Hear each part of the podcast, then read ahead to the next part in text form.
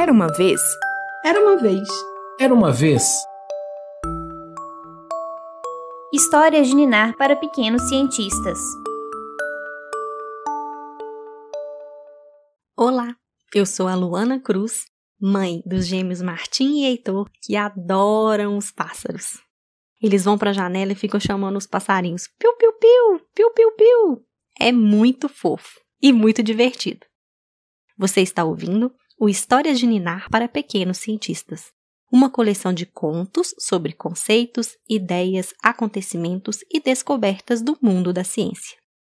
Neste episódio, vamos contar a história de uma pequena ave que voa tão rápido que consegue até parar no ar.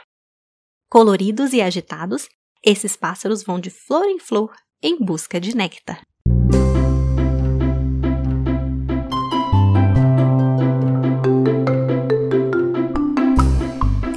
Uma vez um reino muito verde, entre o pé da serra e uma grande cidade. Quem passa por ali nos pontos mais altos tem uma vista linda do horizonte. E também caminha entre candeia, gaviúna, guabiroba, murici e um tanto de outras árvores que nascem no cerrado. Já nas partes mais baixas, nos fundos de vale e nas encostas, crescem outras árvores: o guanandi, o jacarandá, o jequitibá e o pau-jacaré. É a Mata Atlântica. E ali na mata existem muitos moradores. Tem coati, mico-estrela, esquilo, tem também rãs e um tanto de pássaros. Mais de 100 espécies de aves vivem por lá. Voam, se alimentam, cantam e fazem seus ninhos.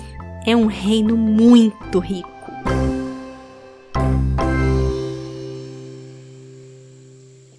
Da mata mais densa, batendo bem rápido suas asas e com o coração muito, muito acelerado, uma passarinha voava de flor em flor. Não era um dia especial e ela nem estava mais estressada que o normal. Era só um jeitinho dela, sempre agitada. A pequena beija-flor era de cor marrom, com as asas mais escuras e uma pequena faixa preta nos olhos. Ganhou um apelido carinhoso de Besourinho da Mata ela era muito pequenininha, cabia na palma da mão. Rubro nasceu não muito longe de onde estava, e desde que voou pela primeira vez, descobriu que a sua fome era tanta, mas tanta, que precisava comer sem parar. Quase não tinha tempo para conversar com outros bichos, brincar ou descansar. Quando outros animaizinhos viam um beija-flor, como ela, pensavam: Lá vem aquele bichinho frenético que vive procurando comida. E não era mentira. Ela acordava comendo e ia dormir comendo. Que apetite era esse? De vez em quando, Rubro comia insetos e aranhas por aí.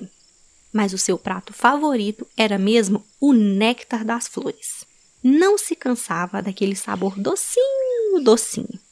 As asas dela batiam tão rápido que ela conseguia até parar no ar, helicóptero. E o néctar funcionava como um combustível. Ela gostava de ir atrás de flores bem coloridas, principalmente das mais avermelhadas. Outros beija-flores, um pouco maiores, costumavam usar seus longos bicos para beber o néctar das flores mais alongadas e fechadas, pela pequena abertura delas. Mas Rubro, como tinha um bico menor, muitas vezes não conseguia alcançar o fundo do copinho das flores. Então, ela tinha uma técnica muito especial. A danadinha fazia um mini buraco na base da flor e chegava no néctar por ali. As plantas ficavam inconformadas. Chamavam o rubro de ladrazinha. Acredita? Porque para elas aquilo era uma troca. O beija-flor vem, come um pouco de néctar e junto leva o seu pólen para a próxima flor. Como as plantas não se mexem, elas dependem disso para reproduzir, para que novas plantas nasçam. Abelhas e outros insetos também fazem isso. Em troca do néctar, voam com o pólen para lá e para cá. Mas, como roubava o néctar pelo buraquinho, Rubro nem chegava perto do pólen das flores. Ela tentava se justificar, afinal, seu bico não dava conta desse trabalho. e seguia voando de flor em flor atrás do seu combustível favorito. De vez em quando, encontrava uma árvore bem florida. Aquilo deixava Rubro muito feliz, porque significava todo o néctar que ela podia comer praticamente sem sair do lugar. Era um sonho. Muitas vezes, outros beija-flores maiores já consideravam ali seus territórios. Achavam que a árvore era deles, vê se pode. Vigiavam as flores e não deixavam outros passarinhos chegarem perto. Rubro tinha que ser rápida e muito esperta. Passar despercebida para comer um pouco daquele néctar docinho. Ela tinha que ser assim, sorrateira, para evitar uma briga daquelas. Não é à toa que alguns chamam os beija-flores de gladiadores do ar. Que brigões! Rubro já se meteu em cada briga por causa de néctar. Batia no ar, rolava no chão, pequenina e valente. Mas quando a luta era com beija-flores maiores, Rubro fazia o possível para evitar. Já tinha perdido algumas batalhas antes. As brigas eram um dos poucos momentos em que Rubro interagia com outros beija-flores. Ela vivia sozinha na mata, assim como outros pássaros da sua espécie. Era disso que gostava. Viver só, de flor em flor. Vez ou outra, algum macho chamava sua atenção. E ela decidia que era hora de se reproduzir, de ter filhos. Quando isso acontecia, Rubro fazia um ninho e colocava seus ovos. Se ela já era pequenininha e cabia na palma da mão, imagine aqueles ovinhos, pouco maiores que um feijão. Ela esperava que eles nascessem e cuidava dos pequenos passarinhos sozinha, até que os filhos batessem asas e partissem para as próprias aventuras. Sempre inquietos, acelerados e em busca de néctar, igualzinho à mãe.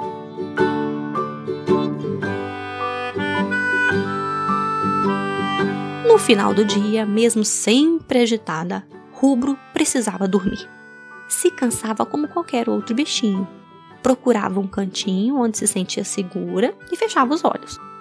Se de dia seu coração batia acelerado e sua energia era infinita, à noite era o contrário. Enquanto dormia, o coraçãozinho de rubro ficava tranquilo e devagar. Até a temperatura do seu corpo caía. Ela entrava em sono profundo, tão profundo, que praticamente desligava.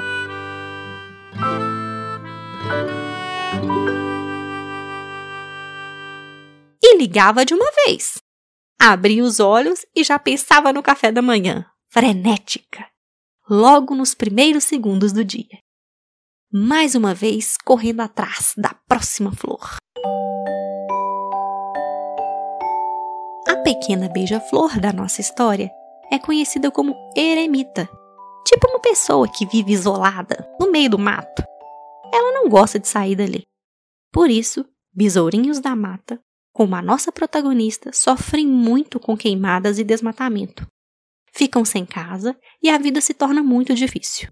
Mas Rubro tem a sorte de viver em uma mata preservada, dentro de um parque que os humanos chamam de Parque das Mangabeiras.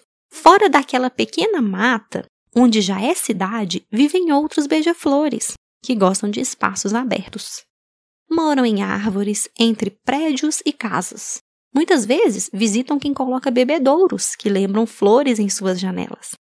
E as pessoas fazem isso só para ter, por breves instantes, a companhia de um beija-flor. E se você quiser ver um, é só olhar por um tempo suficiente para uma flor, dessas bem coloridas, como esses passarinhos gostam.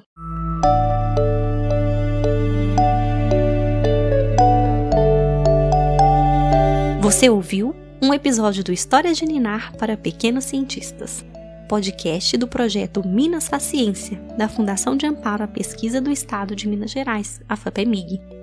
Este programa teve o roteiro de Luana Cruz e Luísa Lages, com locução de Luana Cruz e edição de Luísa Lages. A consultoria científica foi do Pietro Kiyoshi Maruyama Mendonça, pesquisador do Departamento de Genética, Ecologia e Evolução da UFMG.